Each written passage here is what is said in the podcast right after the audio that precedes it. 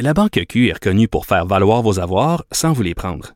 Mais quand vous pensez à votre premier compte bancaire, tu sais, dans le temps à l'école, vous faisiez vos dépôts avec vos scènes dans la petite enveloppe. Hmm, C'était bien beau. Mais avec le temps, à ce compte-là vous a coûté des milliers de dollars en frais, puis vous ne faites pas une scène d'intérêt. Avec la Banque Q, vous obtenez des intérêts élevés et aucun frais sur vos services bancaires courants. Autrement dit, ça fait pas mal plus de scènes dans votre enveloppe, ça. Banque Q. Faites valoir vos avoirs. Visitez banqueq.ca pour en savoir plus. Pendant que votre attention est centrée sur cette voix qui vous parle ici, ou encore là, tout près ici, très loin là-bas, ou même très, très loin. Celle de Desjardins Entreprises est centrée sur plus de 400 000 entreprises partout autour de vous. Depuis plus de 120 ans, nos équipes dédiées accompagnent les entrepreneurs d'ici à chaque étape pour qu'ils puissent rester centrés sur ce qui compte, la croissance de leur entreprise. Ne vous laissez pas berner par ces prises de position saisissantes. Geneviève Peterson est aussi une grande sensible. Vous écoutez Geneviève Peterson. Vincent Dessoureux là. Salut Vincent. Salut. Euh, les camionneurs anti-vaccins qui se font couper l'accès à beaucoup de bidous qui ont amassé à l'aide de, de GoFundMe. Moi, premièrement, je savais même pas que GoFundMe pouvait stopper une quelconque affaire pour des raisons Oui. euh, morales, disons ça comme Ben, ça. pour des raisons de sécurité, entre Exactement, autres, ce ouais. que faisait valoir euh, GoFundMe, c'est que euh, bon, cette page qui vise à financer les- le, le- le grand convoi, là, donc ce qu'on appelle le, le convoi pour la liberté, qui est parti d'ailleurs dans l'Ouest, là, euh, qui se dirige tranquillement vers Ottawa. Vous devrez arriver, devrait converger là. Mm. Euh, C'est le du monde 29. Dans ce convoi-là, c'est pas comme le convoi des complotistes là, qui était ça à 20 jusqu'à Montréal. Finalement, il était 12. Ben sûr qu'en coup de camion, euh, ça, ça, ça devient impressionnant. plus gros vite.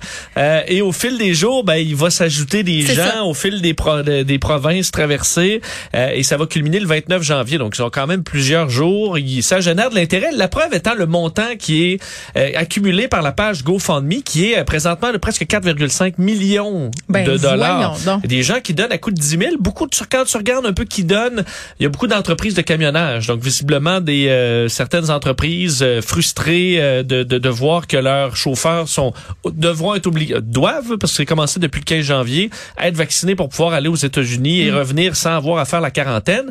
Euh, ben ça a marché. Je vois des dons de 10 000 dollars, 5 000 dollars par des entreprises. Euh, Il y a des des bon des des, des, des personnes aussi qui le font. tu donnes à GoFundMe quand même. euh. Euh, bon, et là, euh, il y avait des inquiétudes sur où allait aller cet argent-là, comment ça allait être distribué.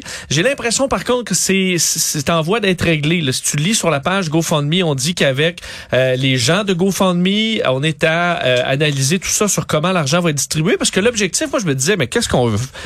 En quoi on a besoin de 4 millions de dollars pour se rendre à Ouais. Ottawa? C'est Euh, pas on- cher, là, arrêter au service à l'auto du McDo. Ben, c'est ça, au Tim Hortons. Une beaucoup- coupe beaucoup- de nuit au Holiday Inn. beaucoup de teams euh, pour Oui. euh, les, les camionneurs canadiens, surtout dans le- les Canadiens anglais.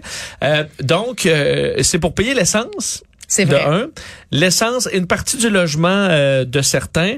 Donc là, ce qu'on semble avoir euh, s'être entendu avec GoFundMe, c'est que GoFundMe va payer directement, en fait, va envoyer directement de- du, du fonds vers euh, un distributeur de carburant là, qui, qui, qui sera comme unique. Alors, question de contrôler un Mais- peu d'où va l'argent. C'est bien parce qu'on a eu quand même plusieurs histoires là, concernant des fonds amassés. Là, entre autres, ici au Québec, je pense que c'est Stéphane Blais qui avait ramassé de l'argent pour supposément défendre les gens. euh, Ouais, ça qui pour les frais prises, d'avocat, là. Oui, puis là, la euh, grande contestation. Ouais, euh, c'est pas Oui. clair qu'est-ce qui s'est passé avec cet argent-là, où c'est allé, puis ça servira visiblement pas pour ça. Donc c'est clair qu'on a appris de tout ça, je pense, au niveau des plateformes de sociofinancement. Ouais, on avait vu même des histoires super tristes d'enfants malades, des Bien fois, puis l'argent était dérouté vers une piscine creusée une fois que même que l'enfant était décédé. Là, on avait vu ça, des histoires Ben, dans que- fils des années. Oui, mais c'est pas toujours pour mal faire.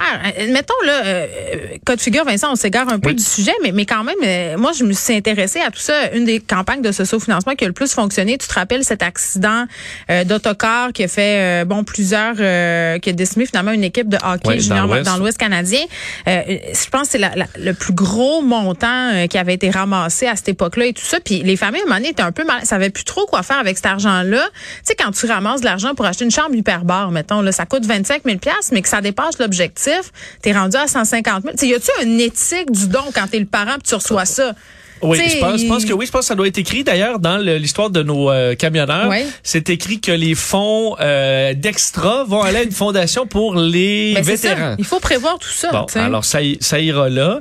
Euh, Il y a quand même des questions parce que tu sais sur la page GoFundMe, euh, il y a tu sais le, le- Mm. discours est assez euh, bon extrême. Là, on parle que Mm. on décrit le gouvernement canadien comme un gouvernement tyrannique là, qui euh, bon fait de l'oppression de, de son peuple et que c'est c'est un petit prix à payer pour notre liberté que de donner à ce fameux GoFundMe euh, dirigé par une dame qui, qui est pas euh, bon non plus euh, bon qui est pas derrière des grands complots mais différentes histoires différentes contestations le Tamara Litch Euh, et d'ailleurs ben là on, on voit- on voit sur les réseaux sociaux cette espèce de controverse depuis quelques heures une populaire bon influenceuse Elisabeth Rioux qui accusait les médias de ne pas parler de ce dossier-là Ouais. euh, plusieurs ont tenu à lui rappeler puis je vois on plusieurs en parle quand même cette histoire avec les camionneurs depuis plusieurs jours. depuis Ouais, ouais. plusieurs jours. Donc, je la soupçonne de peut-être pas regarder les médias traditionnels et plutôt voir ce que les gens là, commentaient sur les réseaux sociaux. Ouais. Parce que j'ai vu beaucoup de journalistes, entre autres le journaliste du Devoir qui a fait un article là-dessus, Le Soleil, Mhm. euh, sur, sur le fait que non, non, on va, on va regarder les faits, là, à quel point tous les médias ont parlé de ce dossier-là de façon tout à fait c'est sûr que les médias aussi suivent ce qu'on voit là, là, c'est-à-dire qu'est-ce qui va se passer, combien il va y avoir de personnes, puis qu'est-ce qui sera fait avec ces fonds-là aussi. Là, c'est un sujet d'intérêt public, donc Ouais. médiatiquement, euh, clairement, euh, on en parle. les effets sur la chaîne d'approvisionnement. D'ailleurs, on Tout est ça. un peu euh, un, un peu là-dessus. Est-ce qu'il y aura vraiment un bouleversement sur la chaîne d'approvisionnement? Parce que tu as ceux qui sont vraiment là, bon, euh, pro. euh, Je veux pas dire pro camionneurs parce que la majorité des camionneurs sont vaccinés. Là. Alors eux, ils vont euh, vont et viennent très bien. Là. Pour les camionneurs non vaccinés, euh, plusieurs vont dire, ben t'as peu là. Les, écoute, il y a, y a en masse de routes à l'intérieur du pays pour Oui, occuper ces, ces conducteurs-là. Pourquoi, finalement? Ben, je pense qu'il y en a certains là-dedans qui veulent nous faire peur un peu. J'en voyais un qui écrivait, dit là, j'ai euh, pas ramené un camion de bananes. Là, qu'est-ce que les gens vont faire quand il y aura plus de bananes? Bon. Je sais pas qu'est-ce qu'on va faire, Vincent, quand il y aura plus de bananes. Parce que là, on parle pas de qu'il n'y ait plus de bananes jamais. Admettons que dans ton épicerie pendant, je sais pas, moi, 12 heures, là, il manque, il y a moins de choix de bananes. Je pense qu'on doit Bon. faire la révolution. Je pense que ça devrait bien aller. Il y a par contre, par contre certaines compagnies Oui. qui euh, doivent avoir vraiment un produit spécifique important dans les délais. Fait que Mais quand là, ça les... touche l'approvisionnement en biens essentiels, par- je parle de médicaments, matériel médical, mais tu sais, en tout moi, par boîte à bois, là, on peut se passer de bananes, de bartendes, d'une certaine sorte pendant quelques jours. Je pense que ça va être correct. C'est pour ça que les, je pense que la chaîne d'approvisionnement là-dessus a eu déjà à faire preuve de flexibilité Ben parce oui. que les camionneurs ont été malades comme les autres. Ah oui. Euh, dans un contexte où euh, on voit l'effet des variants, euh, c'est important qu'à à traverser la frontière. Mm. Dans le commerce on- au on détail, on, traverse le voit, là, on manque de certains trucs, certains matériaux, les commerces de piscine euh, cet été qui ont manqué, bon, pour plein de raisons de produits. Tu sais, on, on, on est rendu habitué à tout ça, on s'adapte, on n'a pas le choix. Oui, et c'est euh, réciproque de sorte que les Américains demandent la même chose. Donc là, il faut convaincre euh, qu'il faudrait rétro-pédaler au Canada, aux États-Unis. Euh, plusieurs disaient euh, s'il y avait une manifestation à faire, ça aurait été avant le, on aurait dû la faire avant le 15 janvier. Là, elle est en place. Là. Euh, pour l'instant, les choses vont plutôt bien. Je vois que Erin O'Toole chez les conservateurs était plus, bon, évidemment, plus euh, avait des doutes là-dessus. Est-ce qu'il On son verra dans les ou- prochains jours, mais euh, mais bon, on refusait de dire s'il appuyait ou pas cette façon de faire. Tant que c'est pacifique. Ben, en même temps, ils le font. Qui ne dit mot qu'on sent, mais en même temps, revendiquer, c'est un droit. Oui, tout à fait. Il y a juste le côté bloquer le trafic où là tu dis ben là euh, écoute euh, tu dis si nous demander d'être vacciné, ça va être dur pour le pour l'économie et le transfert de marchandises. Ben si tu bloques tout le trafic à- au Canada, c'est pas mieux là. Ben, C'est parce que tu nous fais exactement, euh, tu nous fais ce que tu as peur qu'il soit, qu'il arrive. Oui, tout comme je voyais ceux qui disent ben là les familles des camionneurs vont perdre leur maison et tout Ben ça, les- il y a une pénurie camionneurs euh, à la grandeur du pays. Vous pouvez vous trouver des routes à l'intérieur du pays Bon. à mon avis sans trop de problèmes. J'aime ça, comment ça pèse tout ça, Vincent. Oui, ben comme je voyais un grand camion c'était écrit sur le Oui. dessus, un des camions les plus photographiés, c'était écrit ma liberté ne s'arrête pas où commence votre peur. Mais juste dire, ah, tu sais, peur à peur là, Ouais. euh, le côté de disons, faire preuve de prudence face à un virus qui a tué des millions de personnes. Ou avoir peur d'un vaccin sécuritaire, je sais pas qui a le plus vide le plus sous la peur. C'est vrai, t'as bien raison. Euh, donc moi le, le graffiti, je le voyais pas vraiment Celui dans ce sens-là. La liberté de quelqu'un de pas mourir Oui. euh, versus la peur d'un vaccin euh, sécuritaire. Bon là, si on veut parler de peur, on peut en parler longtemps. Exactement. Euh, parlant de ce virus variant Omicron, Ça fait déjà quelques semaines qu'on entend parler d'un vaccin euh, qui serait spécifique aux variants. Là, on a des essais cliniques qui vont débuter? Oui, Pfizer et BioNTech qui font euh, et eux l'avaient dit hein, qu'ils allaient essayer de développer un système. Pas une quatrième dose. Euh, ben non, pas que ça nécessairement. une première. Pas nécessairement, quoi que ça va probablement arriver. Ben les vaccins ARN messagers, une des bonnes choses, c'est qu'on peut rapidement changer un peu la recette pour l'adapter à des Peux-tu me le variants. faire par Bluetooth? Tu penses, Euh, mon variant micro? Ou tu colles ton cellulaire. J'aimerais puis- ça. Avec Vaxicode. Avec le Vaxicode.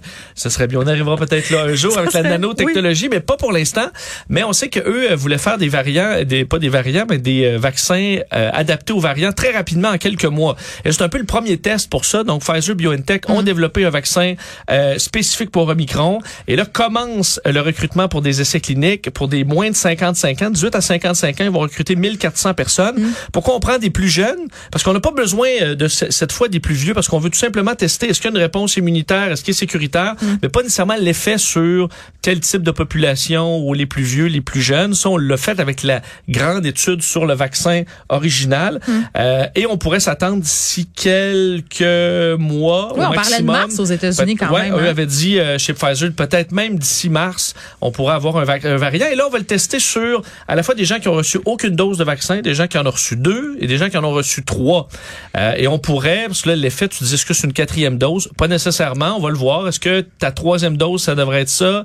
Est-ce que euh, pour des gens qui n'ont pas été vaccinés, d'être vaccinés pour Omicron, vu que c'est celui qui C'est circule? mêlant. Tu sais, déjà, avec les gens qui ont eu la COVID, deux doses, là, Ouais, les, ouais. les allers-retours de la santé publique, c'est un autre défi Oui, de communication. mais admettons que tu es, quelqu'un qui n'a pas eu de dose encore.